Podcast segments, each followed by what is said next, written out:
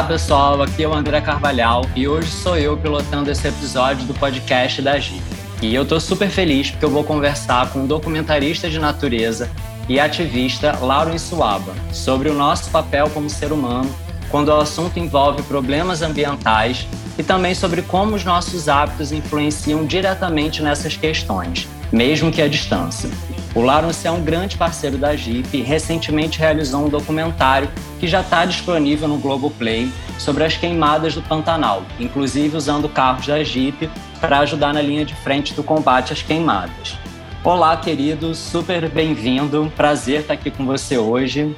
Oi, eu que agradeço, André. É um prazer estar aqui no podcast da Jeep. Né? A Jeep é uma grande parceira e foi essencial aí nesse projeto que a gente vem fazendo aí no Pantanal desde o começo da pandemia, pegando aí todos os incêndios de 2020, né, no documentário, como você bem falou, e após Sim. os incêndios, após o documentário, nesse ano de 2021, também continuamos aí com o trabalho com, com brigadas permanentes de, contato, é, de combate a incêndio, também com apoio da JIP. Que legal, que legal. Vou querer saber de tudo mas queria que você começasse se apresentando brevemente e contasse um pouquinho de onde que está a sua atuação hoje. Bom, eu, sou o Laurence Aba, documentarista de natureza, né? Eu já estou nessa estrada, ano que vem vai fazer 30 anos de carreira, sempre documentando os lugares mais bonitos do planeta, né? Sempre o meu meu trabalho é procurar sensibilizar as pessoas para as belezas que existem no nosso planeta. E durante muitos anos a minha carreira foi focada sempre em mostrar as belezas, mas no ano passado, 2020, o ano da pandemia, né, eu estava em março, né, justamente o mês que foi declarada, decretada a pandemia, eu estava começando mais um projeto lá no Pantanal para a TV inglesa, e me deparei com incêndios totalmente atípicos, fora de época, né? Era março, era época de chuvas, quando o Pantanal devia estar molhado.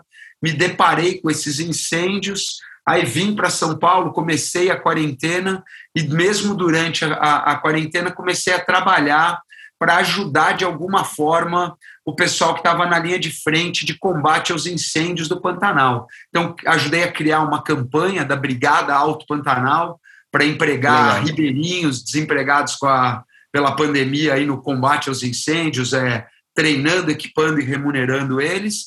E a partir dessa minha atuação, comecei a visitar o Pantanal e nasceu esse documentário Jaguareté Avá Pantanal em Chamas, que está no Globoplay, que retrata os incêndios do Pantanal e os esforços para minimizar o impacto a, a, nos animais né, e a corrente de solidariedade que se formou para ajudar o Pantanal a poder renascer depois desses incêndios terríveis. Lawrence, recentemente eu lancei um livro chamado Como Salvar o Futuro. E nesse livro eu falo sobre a importância das nossas ações individuais e como é importante a gente, a partir do nosso lugar de consciência, a partir daquilo que nos toca, nos sensibiliza do mundo, a gente criar é, movimentos, criar redes de ação uh, que possam, de fato, causar grandes impactos. Eu falo muito nesse livro de que a gente precisa ter noção de que a gente não vai salvar o mundo sozinho, que a gente precisa das pessoas, mas que muitas vezes o movimento ele vai começar na gente.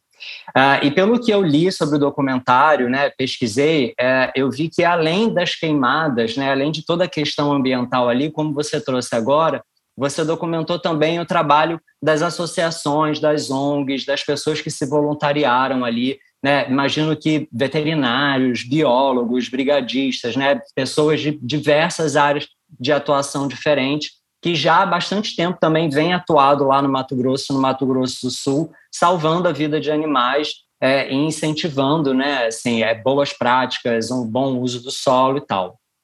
E aí eu queria te perguntar um pouco, é, queria que você contasse para a gente um pouco o que, que você viu sobre isso, sobre essas pessoas, o que, que né, você percebeu sobre esse movimento individual lá, é, a, a, atuação dessas pessoas e qual a importância que você vê dessas ações individuais para a gente conseguir é, salvar né, é, a gente dessas situações que a gente criou. Pô, muito legal, quero ler o seu livro, André. É, eu recentemente eu li um livro numa temática bem parecida do Ailton Krenak, né, esse grande Super. pensador brasileiro, né, que é dicas para adiar o fim do mundo, né? A gente talvez não possa evitar, mas certamente nas nossas pequenas ações a gente vai adiando e minimizando o impacto. E o que eu vi no Pantanal foi isso elevado à enésima potência, porque a gente estava num cenário de guerra, André. É, é, importante, antes de mais nada, contextualizar que o que houve em 2020 foi uma tragédia sem precedentes, né? Foram incêndios numa escala inimaginável. Os maiores incêndios florestais da história do Pantanal chegaram momentos onde haviam paredes de fogo de 30, 40 quilômetros de, de, largura. Então é uma coisa, não existe força humana que possa parar uma parede de fogo de 20, 20 30, 40 quilômetros, como foram essas. Né? Uh, ao longo do ano de 2020, 26 a 29% do Pantanal, dependendo da fonte, foram é, destruídos né, pelo fogo. Então, é uma, é uma porcentagem muito grande, trouxe um sofrimento horrível para os animais, para os moradores locais. E justamente essas atividades né, que você mencionou, dos biólogos, dos brigadistas, dos veterinários, das organizações não governamentais, mas os servidores, os militares do, da, do Exército, da Marinha, da Aeronáutica e da Força Nacional, os servidores civis, dos bombeiros, dos Preve-Fogo, é, que são órgão do IBAMA e do CMBio, que combate incêndio florestal, junto com todos esses voluntários de ONGs, é, fizeram a diferença, né, mostrando que juntos podemos. Né? Então, a gente estava num cenário de guerra, muito animal ferido, muita área destruída, fogo ameaçando casas, ameaçando propriedades, ameaçando fazendas, e lá dentro uma união, né, uma corrente, né, até uma matéria que eu escrevi para a revista Isto é, eu chamei de Anjos no Inferno, né, porque foi uma corrente Uau. de pessoas que realmente arriscaram a, a, a própria vida, sacrificaram seu bem-estar, sacrificaram horas de sono, é, trabalho e tal, para ficar lá horas e horas e horas por dia num ambiente esfumaçado, com calor de até 40 graus, e o pessoal lá lutando bravamente, principalmente os veterinários, para salvar cada vida animal. Então, ao mesmo tempo que eu estava testemunhando uma tragédia sem precedentes, assustadora, que a única analogia que eu posso fazer é com o cenário de guerra, eu estava vendo essa corrente de pessoas que fez a diferença através das suas ações individuais. Então, é, todas as organizações, a SOS Pantanal, Brigada Alto Pantanal, Instituto Homem Pantaneiro, Ampara Silvestre, Next No Extinction, Grupo de Resgate Animal em Desastres, a Ecopan, a Associação de Guias, ONG Pantera, são tantas, tantas, eu peço perdão as que eu não citei, mas essas pessoas é, me inspiraram a fazer esse filme contando a história delas e ver que juntos podemos, né? Por pior que seja a situação, quando a gente se organiza e, e, e, faz um esforço coletivo pelo bem, igual você falou na pergunta, né? Sozinho Sim. a gente não consegue muita coisa, mas juntos o poder de transformação é algo inspirador mesmo, viu, André? Total, total. É, eu sinto que hoje, quando a gente fala sobre essa questão de ações individuais, parece haver uma separação muito grande, né? E uma concorrência entre o que o indivíduo pode fazer e o que o sistema pode fazer. Então fala muito isso. Ah, não adianta eu fazer sozinho, porque tem um sistema, tem um mercado. Mas as pessoas às vezes esquecem de que tudo isso é feito por pessoas, né? Então, uma ONG, né? Uma, é, enfim, né? você citou aí vários exemplos de reuniões de pessoas que se mobilizaram, né? Se juntaram para fazer algo muito importante. É, e algo que eu falo também bastante no meu livro é como a gente pode identificar a partir da nossa vocação, do nosso talento, aquilo que a gente pode fazer. Então você trouxe exemplos de biólogos, de médicos, você né, é documentarista. Então cada um é, com, a, com a sua expertise, né, com a sua área de atuação, pode fazer alguma coisa, né, pode se colocar ali a serviço e principalmente né, movimentando, mobilizando outras pessoas para essa causa. No caso do Pantanal especificamente, eu fiquei muito chocado de ver que esse percentual que você citou aí de, é, de, de pedaço que foi queimado, ele equivale ao tamanho de duas vezes a cidade do Rio de Janeiro, né? É isso mesmo? A área queimada equivale ao tamanho da Suíça. Foram Eita. 40 mil quilômetros quadrados, praticamente. 4 milhões e 100 mil hectares. Eu não sei exatamente o tamanho da cidade do Rio, mas imagino que seja bem maior que isso, porque é o tamanho de um país, é o tamanho da Suíça. É um uau, negócio uau. trágico. Agora, só queria fazer uma é, reflexão em cima do que você falou, que na, na, nessa era digital que a gente está, com o poder da internet, existe um fator aleatório que é, é, muito importante incentivar as pessoas a saírem da sua área de conforto e do seu Sim. comodismo, porque a internet às vezes amplifica uma mensagem individual a tal ponto que a gente não consegue nem prever. Eu vou dar um exemplo de uma moça que é a Eduarda Fernandes, a Duda, que é uma guia de turismo que estava desesperada com uma anta queimada. E em agosto ela fez um vídeo é, desesperada. Ela chora no vídeo dizendo que essa anta estava queimada e não tinha ninguém para ajudar. E olha só, um vídeo de um desabafo de uma pessoa local lá no município de Poconé, ele viralizou de tal forma que ele foi o pontapé inicial da maior campanha de solidariedade por uma causa ambiental já registrada na história do Brasil. Então, a partir Total. do desespero da Duda, ela mobilizou de cara uma ONG chamada Ampara Silvestre e uma criação de um, de um fundo internacional por operadores de turismo estrangeiros que costumam guiar grupos do Pantanal, Pantanal Relief Fund, e a partir do pedido de socorro é, individual de uma menina, de uma guia, de uma pessoa extraordinária, que é a Duda, deflagrou uma campanha nos quatro cantos do planeta, que trouxe não só os veterinários, os biólogos, os, os voluntários, como trouxe recurso, dinheiro para o combate ao fogo e uma pressão da opinião pública sobre os governos estaduais e federais para aumentar a, a, o esforço em combater esses incêndios. Então, o que é muito bacana é a gente ver que toda grande caminhada começa com o primeiro passo, e às vezes esse passo é despretensioso, mas o simples fato dela ter desabafado, gravado o vídeo e postado, acabou sendo o pontapé inicial de uma pequena revolução. Então é muito importante a gente não se acomodar e não desistir, saber que cada passo importa e que às vezes a gente não imagina a dimensão que um pequeno passo pode tomar, né, André? Exatamente, exatamente. Não, e é surreal porque de fato eu vi esse vídeo, eu fui impactado. Chegou tá até mim. E com certeza muita gente que está ouvindo é, esse episódio aqui do podcast da Jeep também. É, eu li outro dia, Lawrence, uma, uma, uma reportagem dizendo que o número de desastres ambientais aumentou cinco vezes nos últimos 50 anos. A gente tem visto né, cada vez mais, recebido cada vez mais notícias disso. Uh, o que me leva a pensar que talvez é, mais pessoas estejam despertando para essa questão ambiental, né, assim, sobre a, a, a importância e a necessidade da gente olhar para as questões ambientais, preservar mais a natureza.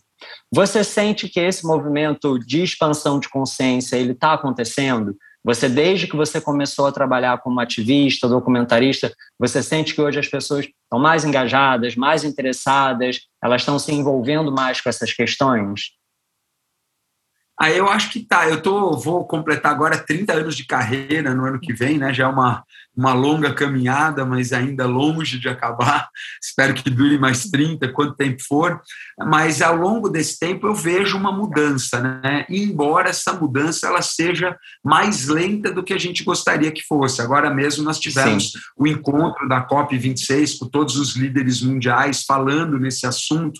Agora o que eu acho, André, até o próprio filme que eu fiz, o Jaguareté Avá Pantanal em Chamas, o título é de um mito indígena, ele é explicado dentro do filme, mas o que eu acho é que nós, ocidentais, fomos nos afastando da natureza e criamos uma ilusão de que nós estamos à parte dela e que a gente pode tocar a nossa vida independente. Mas o que a gente está aprendendo e vê a porcaria de um vírusinho invisível para ensinar na marra é que nós somos parte da natureza e não a parte dela. E que se a gente não cuidar da natureza, a gente compromete o futuro da nossa própria espécie. Não dá para a gente ficar impassível destruindo o nosso planeta, porque, os, como dizem por aí, não tem planeta B. Os nossos filhos, os nossos, nossos netos dependem das nossas ações de hoje. Então, eu acho que está havendo um despertar da consciência, mas principalmente no Brasil ele ainda está um pouco lento.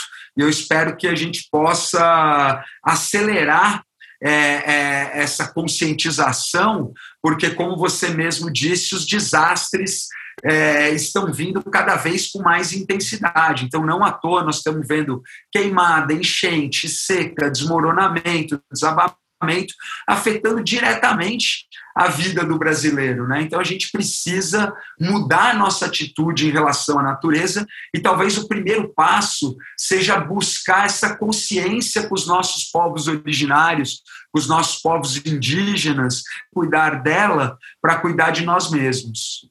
Exatamente. Não, e é muito legal você citar os povos originários, uh, e você falou do Krenak também mais cedo, porque para eles essa história, de se, essa separação ela não aconteceu, né? A gente, né, nós, é, a, a nossa espécie, digamos assim, a gente usa esse próprio nome, né, natureza, né, para denominar uma coisa que está fora da gente. Então a gente fala, vou andar na natureza, vou passear, fazer uma viagem na natureza. E isso, quando você vai né, para diversas comunidades originárias e tal, eles não têm é, é, esse pensamento. Né? Então, eles se sentem conectados com o rio, né, com as árvores, com tudo aquilo, e é justamente por isso que eles protegem, eles preservam, porque eles sentem que faz parte deles. Né? Enquanto você estava falando, me veio aqui também uma referência de um livro da Joana Macy que chama Esperança Ativa e que ela fala nesse livro sobre três passos para a gente fazer essa grande virada que a gente precisa em direção à preservação do planeta e da, da, da, da, do salvamento, digamos assim, da nossa espécie, como você falou. Ela diz primeiro sobre a gente promover a expansão de consciência, então falar, trazer assunto, né? Que é isso que você está dizendo. Então, assim, seu, o seu documentário ele cumpre esse papel, né? De mostrar, de contar o que está acontecendo. É, ela fala sobre a gente promover ações de contenção, então a gente preservar a vida que resta, então a gente tentar brecar tudo que existe de, de violência, né, e todos os crimes, os acidentes, né, todas essas coisas. E eu, eu sinto que de certa forma você lá, né, ali no, no, no, Pantanal, junto ali com todo aquele pessoal, você também estava fazendo isso, né? O objetivo de vocês ali também era preservar, também era combater o que estava acontecendo. E ela fala, obviamente, também sobre mudanças sistêmicas, né? sobre como a gente já falou no início, a partir disso tudo a gente consegue fazer mudanças, transformações que são bem grandes. É, e aí, falando sobre tudo isso, eu fiquei muito curioso com uma coisa, é que quando eu comecei a pesquisar sobre você, eu vi que você é um mergulhador também, né? Você tem vasta experiência com tubarões, e aí, de uma hora para outra, você vai parar no Pantanal, né? Então, assim, você trocou, né? Como se tivesse trocado uma coisa pela outra. É, como é que foi isso para você? Por que o Pantanal? Você já contou um pouco no início que teve a ver com essa história, né? Ali do, do início da, foi no início da pandemia. Mas como que aconteceu essa, essa mudança também para você? Então, olha só, André, é curioso, né? Porque depois que a gente começa a ver a natureza, ela é toda ligada. A gente vai criando esses fragmentos, né, para a gente conseguir tentar entender ela, mas na verdade ela é toda ligada. E o mergulhador nada mais é que alguém que está lá buscando entender os mistérios da natureza e contemplar os mistérios da natureza. Eu comecei a minha carreira retratando só oceanos no início dos anos 90, né, que agora eu vou fazer 30 anos de carreira.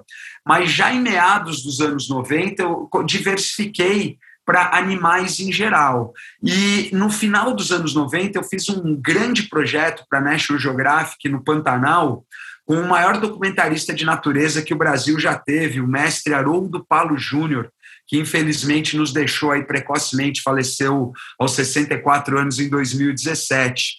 Eu era um documentarista de fundo do mar, o Haroldo, documentarista de animal, e daí a National Geographic levou nós dois para documentar o Pantanal. Ele filmava fora da água e eu filmava dentro da água.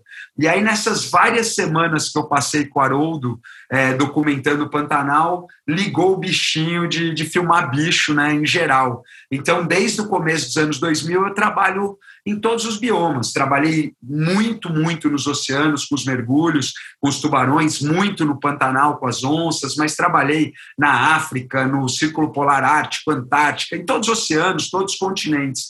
E por curiosidade, eu dedico minha carreira muito aos grandes predadores, aos tubarões, às onças, aos ursos, porque, na verdade, para um ecossistema sustentar o predador de topo, as, todos os elos da teia alimentar têm que estar em ótimo estado de saúde, senão o predador não vive. Então, para o Pantanal ter onça, precisa ter a plantinha, precisa ter o peixinho, precisa ter a capivara, o veado, tem que estar tudo equilibrado para ir a onça, que é o predador de topo, encontrar a comida dela. Mesma coisa nos oceanos para os tubarões. Então, normalmente, quando você vai nos lugares onde tem urso, onça, tubarão, leão, são biomas extremamente bem conservados. Caso contrário, eles não teriam como sustentar esses grandes predadores. Então, na verdade, a transição ela foi é, gradual e ela não existe. Né? Por exemplo, nesse mesmo ano que eu estava totalmente dedicado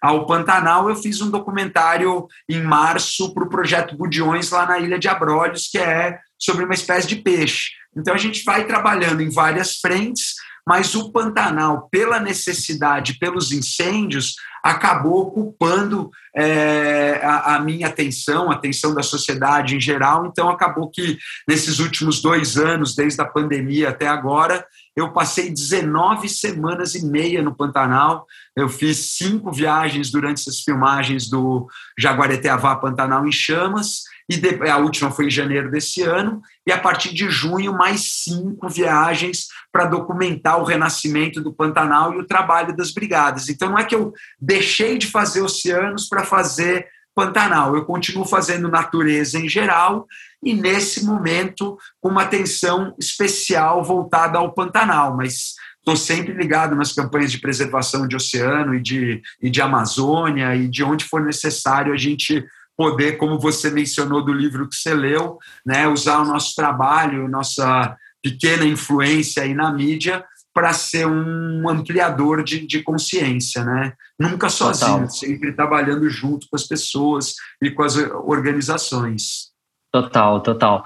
E é interessante isso que você falou dos predadores. Eu nunca tinha parado para pensar sobre isso, sobre essa importância de tudo ali estar tá organizado para manter ele, porque ao mesmo tempo eu vi uma vez que quando o predador ele desaparece, né, você acaba, é, ele entra em extinção, você acaba desestruturando toda a pirâmide que vai embaixo, né? Porque aí você vai desequilibrando e as, as espécies que estão embaixo vão desaparecendo também. Isso foi pois é. algo é. assim. Parece paradoxal, mas é comprovado cientificamente. E muitas vezes esse desequilíbrio nos atinge diretamente enquanto espécie. Total, total. Isso mostra mais uma vez assim a, a importância é, dessas conexões, né? E como tudo é, é, feito na natureza, né? De uma forma muito harmônica, de uma forma muito perfeita, mesmo que a gente é, não entenda, né? E mesmo sem a nossa interferência, as coisas acontecem ali de uma forma muito perfeita. É, e também achei interessante ouvir você falar sobre essa questão dos predadores, porque para mim foi muito é, visível olhando não só o trailer do documentário, mas também o seu Instagram ali, as imagens, é, meio que a presença da onça, né? Assim, a onça como um animal bem presente ali nesse momento. É, é por isso, por essa história, tem alguma outra coisa especial sobre as onças para você no momento? Ah, vai além. vai é. além. É... Poxa, André, a, a, onça, não à toa, é, é um animal sagrado para as culturas originais, desde o norte da Argentina até o norte do México. Né? O animal Uau. sagrado é, de todo o continente das Américas, né? América do Sul, Central e até mesmo no, na América do Norte com, com os povos mexicanos. Né? A onça ela é considerada um mensageiro entre o mundo dos, dos vivos e o mundo dos mortos. É considerado um animal sagrado por muitas culturas. Então, a onça ela está no nosso imaginário enquanto brasileiro.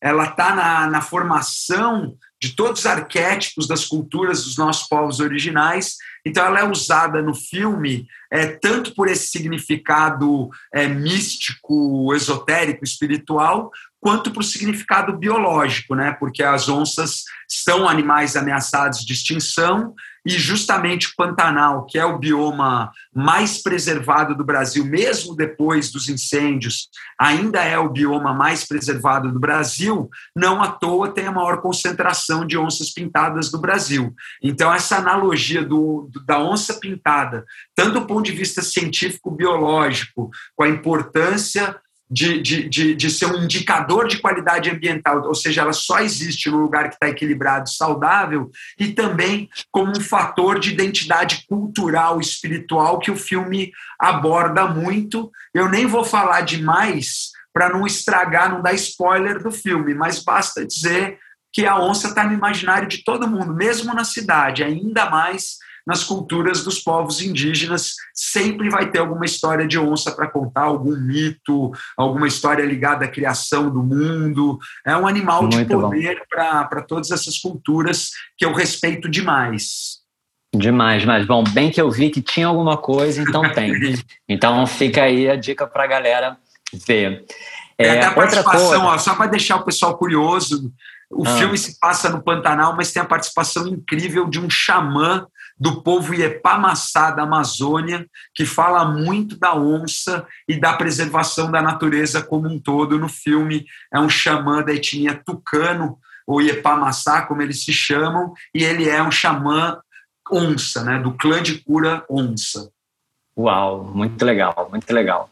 É, Lawrence, tem uma coisa que hoje já, já virou um termo, né, que é é a eco-ansiedade, um fenômeno que abate é, muitos ativistas e muitas pessoas que são engajadas com causas ambientais.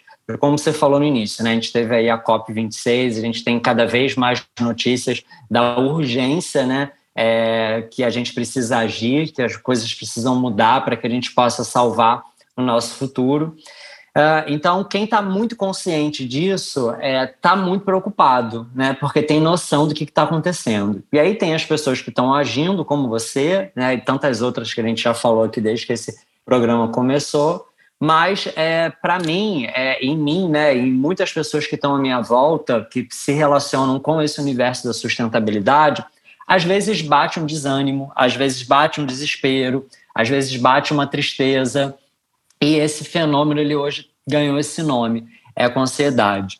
É, tem um outro reporte de uma empresa chamada The Lancet, que eles dizem que 45% dos jovens entre 10 países estão passando por isso, até porque parece que essa nova geração está mais ligada ainda, mais consciente nessas questões.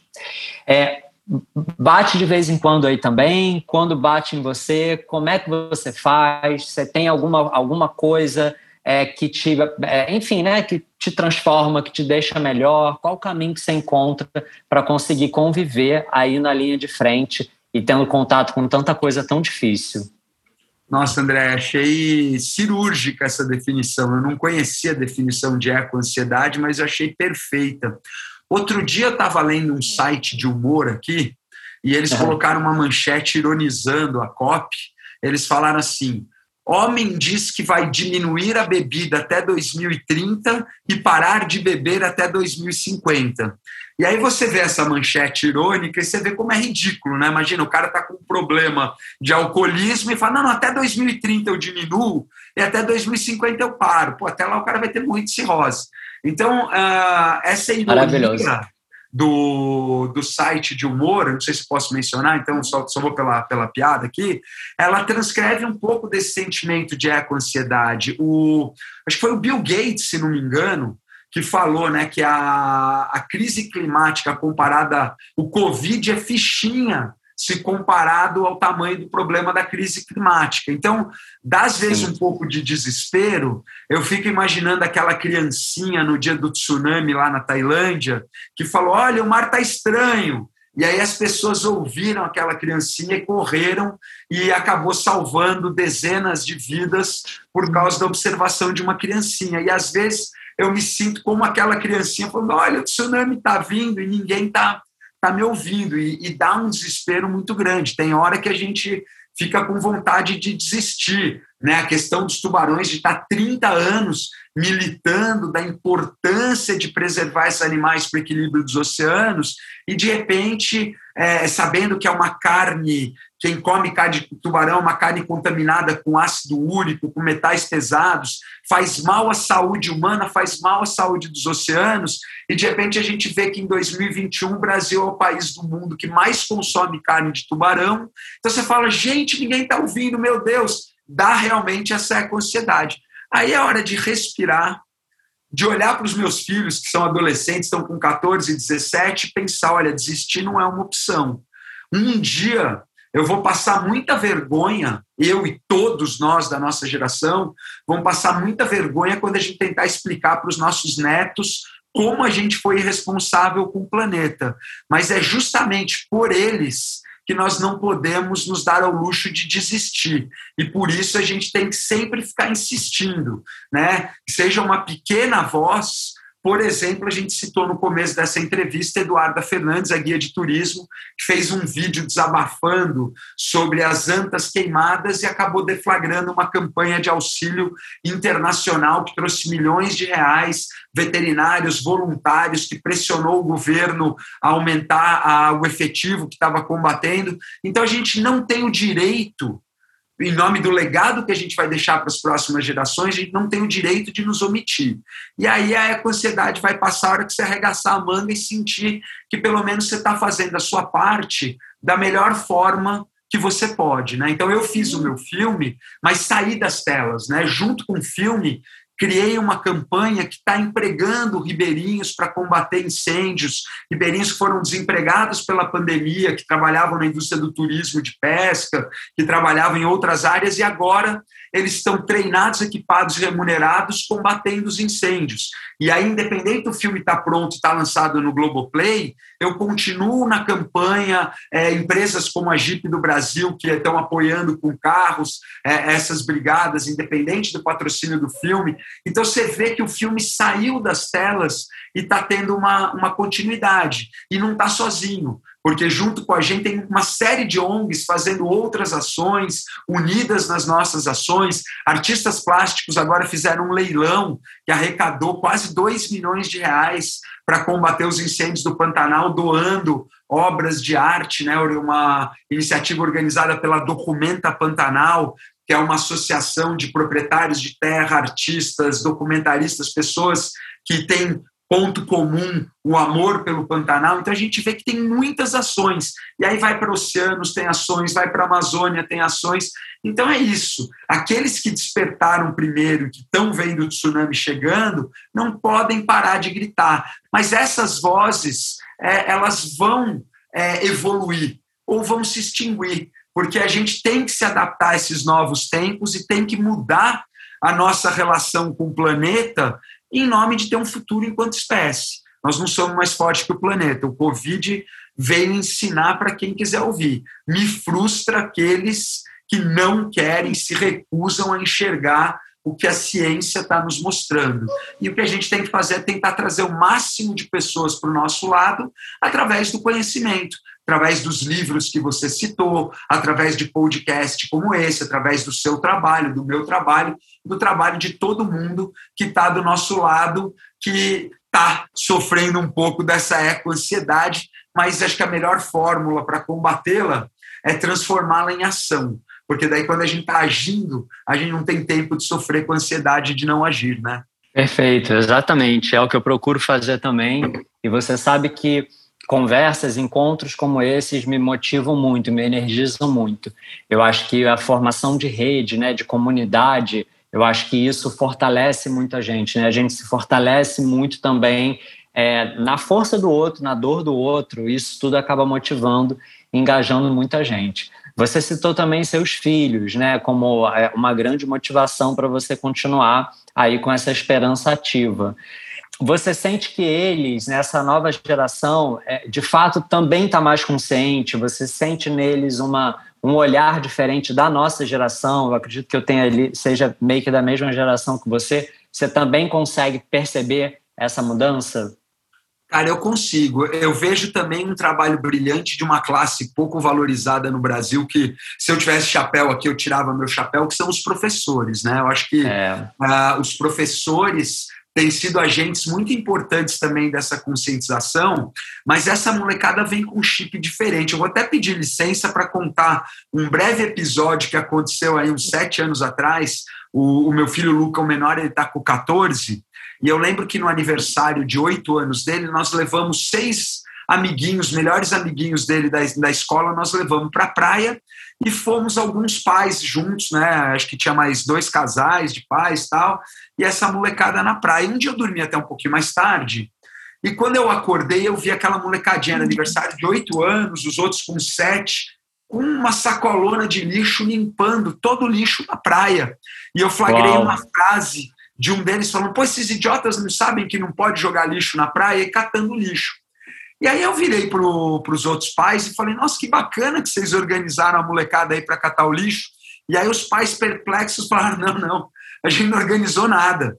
A gente acordou com os meninos falando: tio, tem um saco de lixo? E pegaram o saco de lixo por iniciativa deles e começaram a limpar a praia com 7, 8 anos de idade. Né? Que tapa na cara de nós adultos ver que essa molecadinha de 7, 8 anos se organizou sozinha para limpar o lixo que a nossa geração tinha jogado na areia. Né? Então, exemplos como esse e o trabalho brilhante dos professores mostram que, até porque também com essa época de internet há muito mais acesso à informação, né? então a gente vê que essas novas gerações estão cada vez mais informadas e cada vez mais engajadas. Só mais uma. Na escola do meu maior, que agora está com 17, está acabando o terceiro ano, no ano passado, quando eu comecei o movimento do Pantanal, ele comentou com os colegas, quando eu vi, os alunos do segundo ano do, do ensino médio fizeram uma mobilização criaram uma live comigo e obrigaram os pais da escola a doarem a campanha das brigadas. Aliás, o, o, colegas pais, não fui eu, desculpa. Os filhos de vocês que obrigaram vocês a doar. Então foi muito bacana você ver que essa replicação né, dessa consciência, às vezes, vem da geração mais nova e vai pegando a geração mais antiga. Isso é muito, muito bacana e, de novo, é inspirador. Muito incrível, inspirador realmente. E, Laurence, uma última pergunta, é, falando de preservação, né, que você trouxe agora essa coisa de preservar, de cuidar. Uh, o que, que você acha do ecoturismo? Você acha que pode ser uma alternativa para ajudar a manter esses biomas, manter as paisagens e também até ser é, um disseminador dessa consciência toda que a gente está falando aqui? Como é que você vê? Eu sou um grande, grande entusiasta do ecoturismo, a ponto de que, mesmo tendo uma carreira consolidada aí na televisão e na mídia, hoje é, eu tenho uma situação econômica confortável e tal, é, mesmo assim eu faço questão de colaborar diretamente, anualmente, no mínimo, eu guio dois grupos de, de ecoturistas para conhecer esses lugares que eu conheço.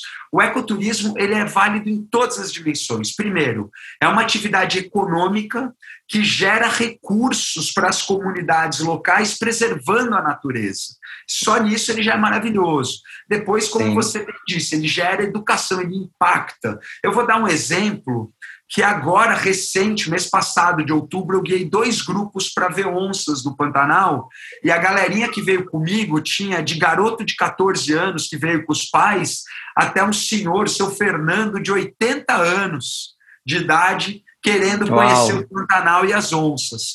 Pô, esse pessoal, o, o quanto eles se comoveram em ver uma onça cara a cara no seu habitat, fotografar, ver uma mãe é, brincando com um filhote, ver, ver é, é, esses animais livres e o Pantanal preservado, e além da onça, as aves, as ariranhas, enfim eles voltam com isso no coração e com uma força de amplificar a mensagem. Então, eu fico imaginando o seu Fernando botando as fotos dele num, num Natal de família, mostrando para os filhos e netos e bisnetos que ele tem que a natureza está preservada e que ele, aos 80 anos, pôde testemunhar isso.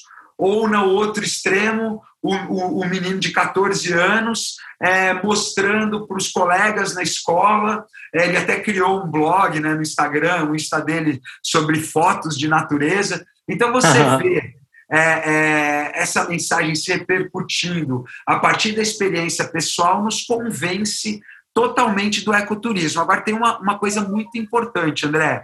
O ecoturismo hum. ele tem que ser feito de uma forma regulamentada.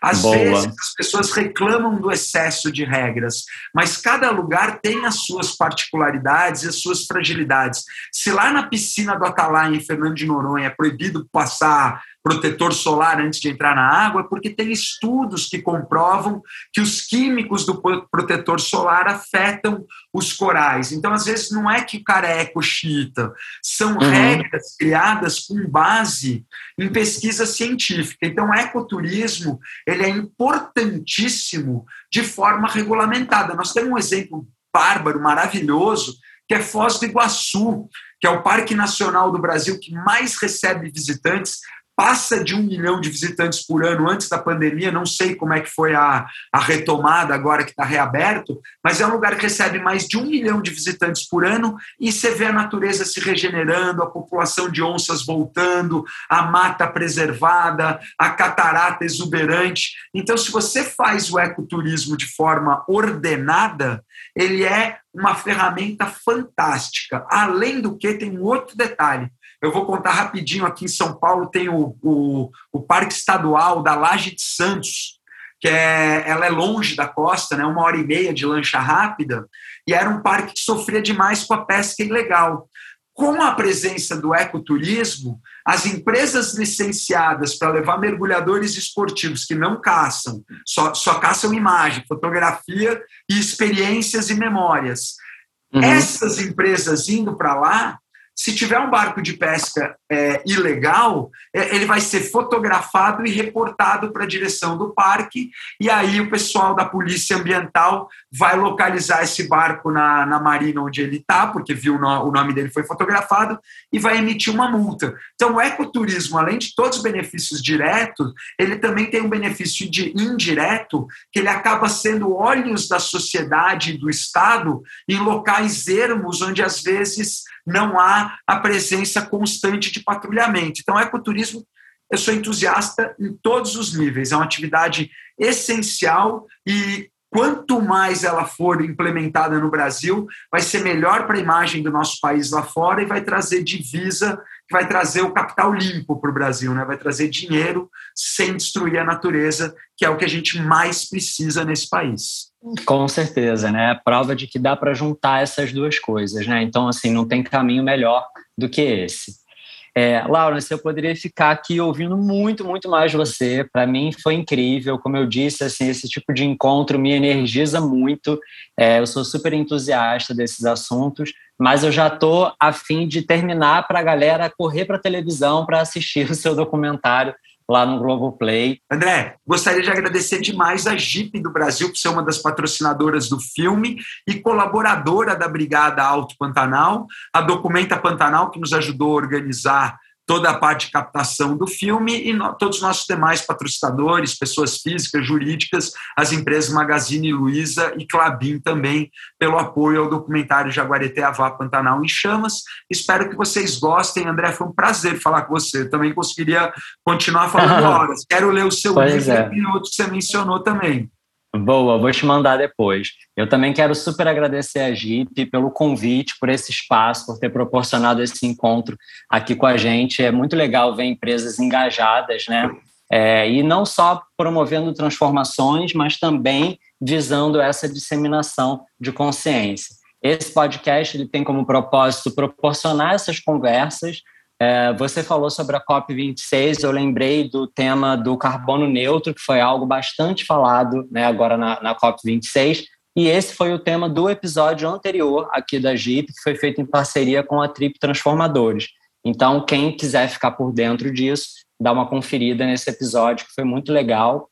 E, seguindo a programação aqui desse espaço de conversas, a próxima pessoa que vai ocupar essa cadeira aqui no meu lugar é a Flávia Vitorino, e ela vai conversar com a Areta Duarte, que foi a primeira mulher negra latino-americana a chegar no cume do Monte Everest. E eu já estou super curioso para ouvir. Agora, querido, queria que você desse suas considerações finais para a gente encerrar aqui de vez.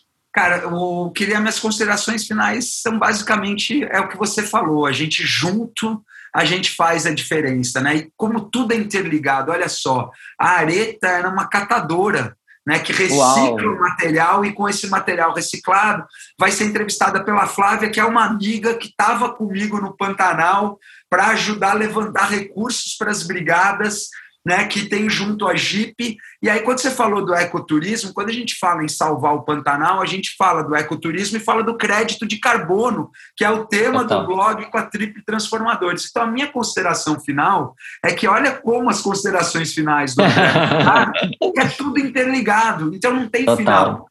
O que a gente está falando agora pode ser começo de outra coisa, que vai ser meio de uma e fim de outra, e no final tudo se conecta e nós que estamos do lado certo da história, do lado da ciência, do lado da ecologia, do lado do ser humano, juntos venceremos. Essa é a mensagem final. Queria agradecer demais por essa oportunidade, por esse espaço, por esse bate-papo de altíssimo nível. Agradecer você, André, e agradecer a Jeep. Valeu, agradeço demais também e obrigado a você que ouviu a gente aqui até agora.